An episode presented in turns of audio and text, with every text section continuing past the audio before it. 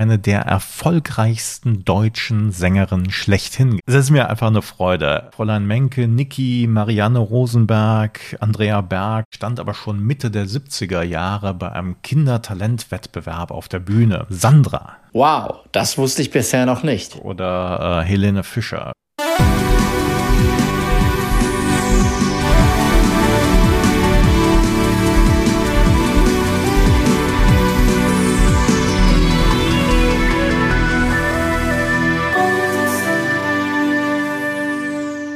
Voice of Summer, der 80er Podcast, ist mit einer neuen Folge am Start und wir sind mittlerweile bei Nummer 26 angelangt. Wir, das sind mein Kollege Alex Klug und meine Wenigkeit, Eckhard Maronde.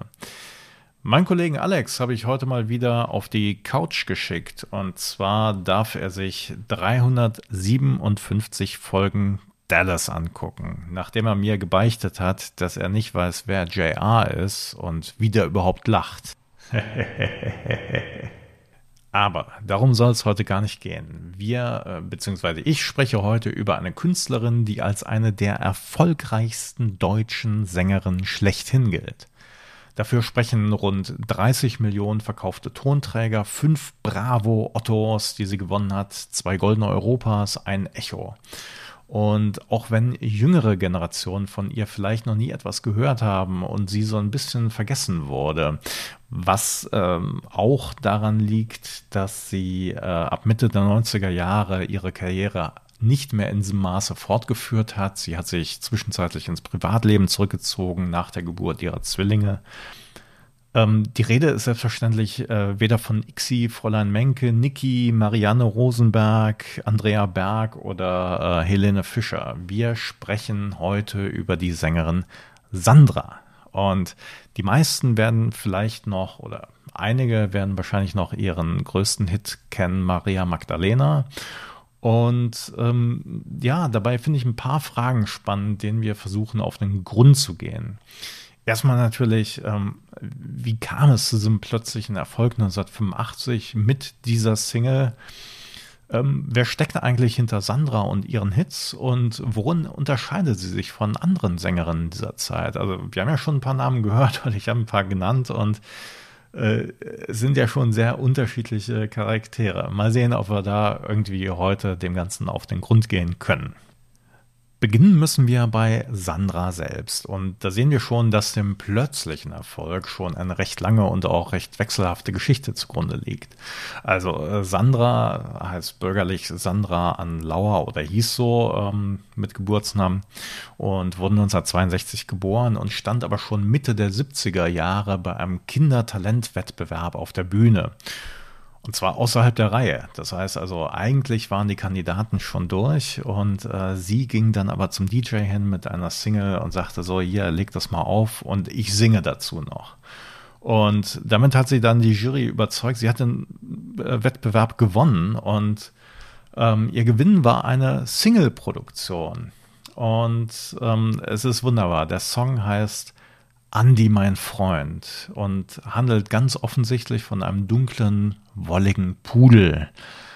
Also, falls euch dieses Frühwerk mit glockenheller Kinderstimme interessiert, schaut einfach mal auf YouTube, dort werdet ihr fündig. Sie hatte sich also schon einen gewissen Namen gemacht und äh, drei Jahre später wollte man sie als Leadsängerin zu Arabesque holen. Arabesque war eine der damals top angesagten, ja, Disco, Euro-Disco-Gruppen, wo dann halt drei Sängerinnen äh, auf der Bühne standen und da gibt es dann die schöne Anekdote, dass ähm, die Produzenten bei ihren Eltern angerufen haben und die Eltern haben die aber abgewimmelt und gesagt so, ja, nee, so erstmal die Schule fertig machen, keine Zeit, keine Lust und so weiter. Und ähm, die Produzenten blieben aber hartnäckig und konnten dann die Sängerin doch noch auf die Tanzbühne locken. Also ging es umgehend in den Flieger nach Japan, wo die Formation wirklich große, große Erfolge feierte und ähm, die Zahl steht im Raum, rund sieben Millionen Schallplatten verkaufen konnte. Ich möchte, also ich habe nicht nachgezählt, aber die Wikipedia spricht da von 13 Alben und 30 Singles. Ähm, kann jeder gerne mal nachrechnen. Ähm, Sandra blieb dann bis 1982 und wollte dann aber solo weitermachen. Und jetzt kommt ihr damaliger Partner mit ins Spiel, nämlich der Keyboarder Michael Cretou. Und an den erinnern wir uns vielleicht am ersten über seine lockige Haarpracht und die gewagte Brillenmode, aber wahrscheinlich dann doch eher über die Musik. Und zwar war er Keyboarder bei Moti Special, er war solo aktiv und ab 1990 ähm, hatte er mit Enigma wirklich weltweit Erfolge feiern können. Aber das Spannende ist eigentlich, also er hat wirklich eine sehr, sehr interessante Biografie.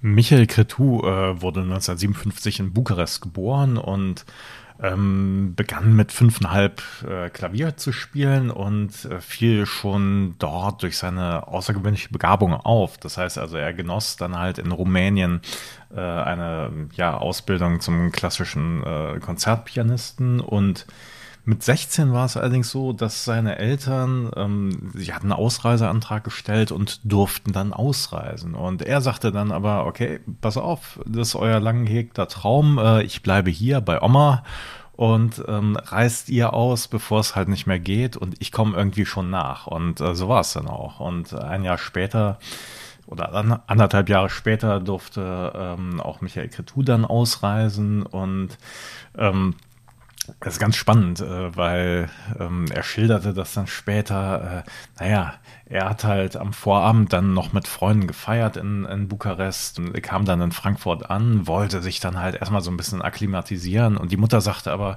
ja, nee, pass auf, äh, morgen äh, spielst du mal vor. Du hast dann nämlich Aufnahmeprüfung an der Musikhochschule in Frankfurt und äh, naja gut, dann hat er das auch gemacht, äh, wurde dann auch angenommen und dann kam eigentlich eins zum anderen. Also er arrangierte schon während seiner Studienzeit dann für den Hessischen Rundfunk er arbeitete im Europa Sound Studio in Offenbach und ähm, traf dann irgendwann auf Frank Farian, der ähm, dringend einen Keyboarder brauchte. Und äh, da war er zufälligerweise dann äh, vor Ort und durfte für Boney M. Rivers of Babylon nicht nur ähm, die Keyboards einspielen, sondern auch äh, die B-Seite, ja, so ein kleines äh, Streicher, ja, so, so ein Arrangement einkomponieren. Äh, und Letzten Endes äh, blieb er dann quasi bei Frank Farian, beziehungsweise ähm, er wurde mehr oder minder sein Haus- und Hof-Keyboarder. ja, letzten Endes äh, lernte er auch irgendwann Sandra kennen in dem Zusammenhang und die beiden, die wurden dann ein Paar und äh, wir hatten ja schon gehört, dass Sandra auf jeden Fall auch ja unglücklich bei ihrem äh, Job bei Arabesque war und dann Solo weitermachen wollte und die beiden, die haben dann halt den Plan beschlossen, dann gemeinsame Sache zu machen. Und das erste, was veröffentlicht wurde, war eine Single namens Japan ist weit. Und ich würde vorschlagen, und es ist mir wirklich eine richtige Freude, ich bin mal gespannt, was ihr dazu sagt. Japan ist weit von Sandra. Wir hören gemeinsam rein ähm, bei uns in der Spotify Playlist. Wie immer, wir hören uns gleich wieder.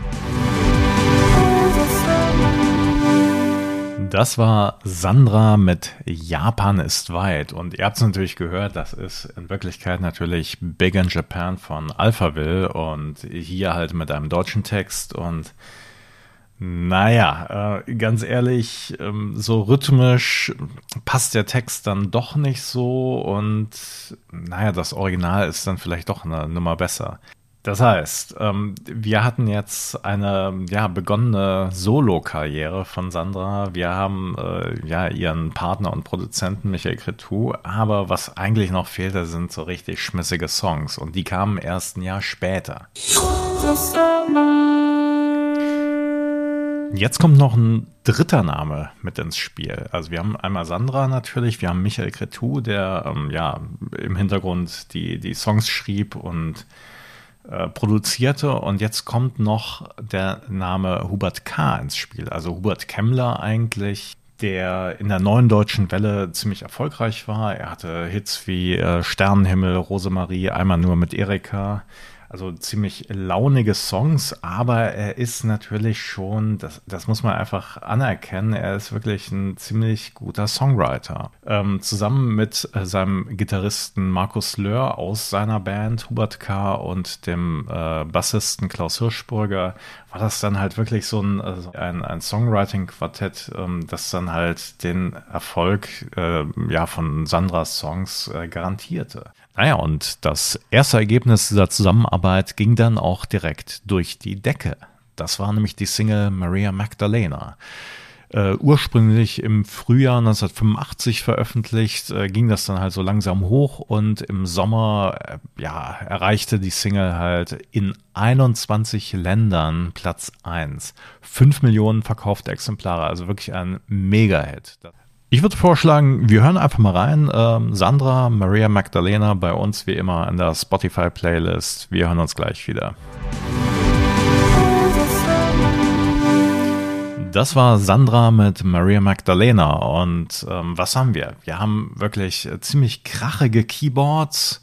Wir haben ein krachiges Schlagzeug. Wir haben ziemlich viel Hall. Also alles ist wirklich in so einen Hall gelegt. Ähm, und im Hintergrund das ist Hubert K., der da singt. Ja, und bei den Playback-Auftritten von Sandra mit ihrer Band ähm, war es dann halt immer der Bassist oder der Keyboarder, die dann die Lippen äh, zum äh, Track dann bewegt haben. Worum geht's eigentlich in dem Text von Be Maria Magdalena? Und da ich mein Theologiestudium äh, nicht fortgeführt habe, muss ich jetzt einfach mal ganz frech aus der Wikipedia zitieren. Besungen wird eine Beziehung, die zu scheitern droht, weil die weibliche Partnerin auch anderen amorösen Abenteuern nachgeht. Das Lied und sein Titel spielt auf die Person der Maria Magdalena an, also der Begleiterin Jesu, die sich nach kirchengeschichtlicher Darstellung zunächst ihren Lebensunterhalt mit zu bezahlenden Liebesdiensten verdiente, aber schließlich moralisch geläutert wurde, nachdem Jesus ihr sieben Dämonen austrieb. Im Gegensatz dazu hält die im Lied besungene Frau jedoch an anderen Beziehungen fest und führt zugleich ein Leben in völliger sexueller Freiheit. Naja, und jetzt äh, war natürlich der Song wirklich so ein Riesenerfolg. Und jetzt standen allerdings alle äh, vor einem kleinen Problem, denn es gab keinen Nachfolgesong und es gab keinen, äh, ja, äh, eigentlich noch keinen richtigen Plan irgendwie, was eigentlich folgen sollte. Und ähm, ja, Michael Cretou ähm, beschreibt das dann später so, ja, im Grunde genommen war er nonstop im Studio, weil er musste nicht nur für Sandra dann Sachen produzieren, sondern er war auch solo aktiv. Das heißt, er hatte 1985 selbst einen äh, kleineren Hit, und zwar Samurai hieß das. Und dann war noch Keyboarder bei Moti Special und die haben auch noch ein ganzes Album produziert.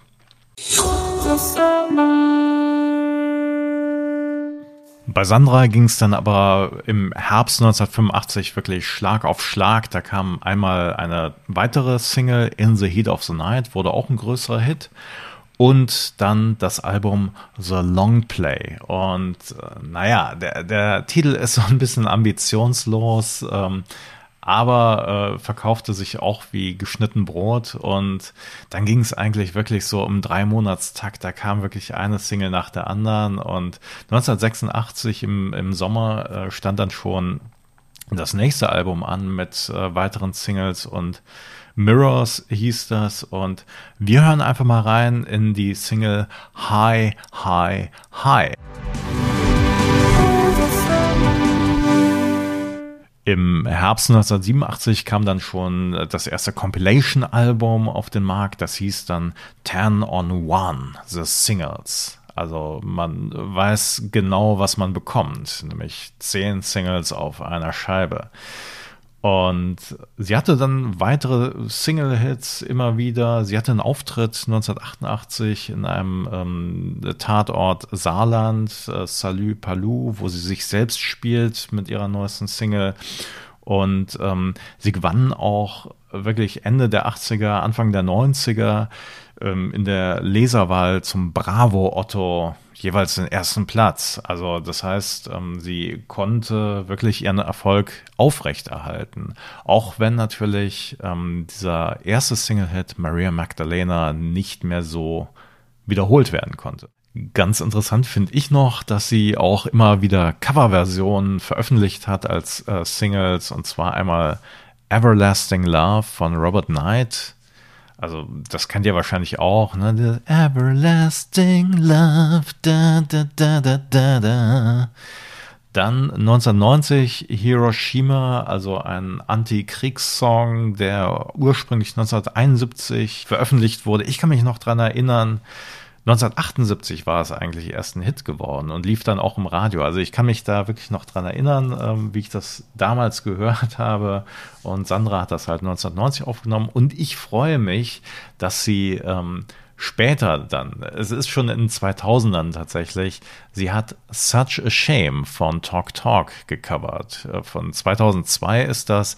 Und es ist mir einfach eine Freude. Äh, lieber Alex, nur für dich Such a Shame von Sandra. Wir hören da jetzt mal rein, bei uns in der Spotify-Playlist.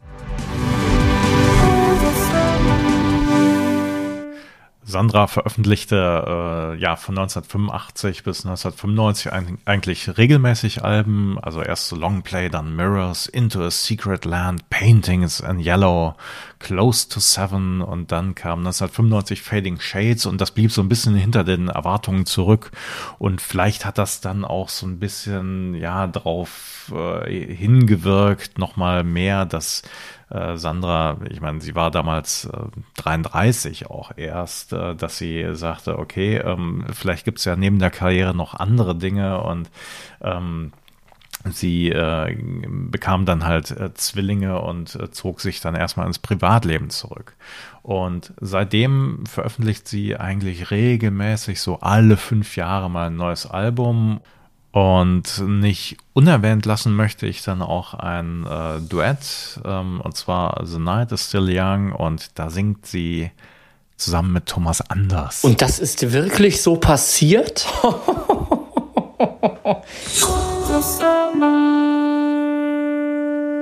Wir hatten ja schon über die Faktoren gesprochen, ähm, warum die Songs selbst so erfolgreich waren. Ne, mit dem Songwriting-Quartett hatten wir jetzt Hubert K., Michael Cretou und dann die beiden äh, aus der Hubert K.-Band.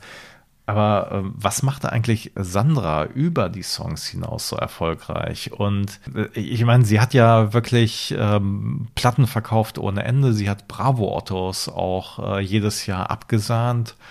Und ich würde da mal andersherum anfangen. Also wir hatten ja die neue deutsche Welle mit äh, ja frechen, unbekümmerten äh, Frauen wie zum Beispiel Ixi oder Fräulein Menke und das verkörperte sie ja eher nicht. Auch war sie jetzt nicht übermäßig politisch bewegt. Die Songs waren jetzt nicht übermäßig verkopft. Äh, sie waren jetzt auch nicht äh, punkig oder erotisch.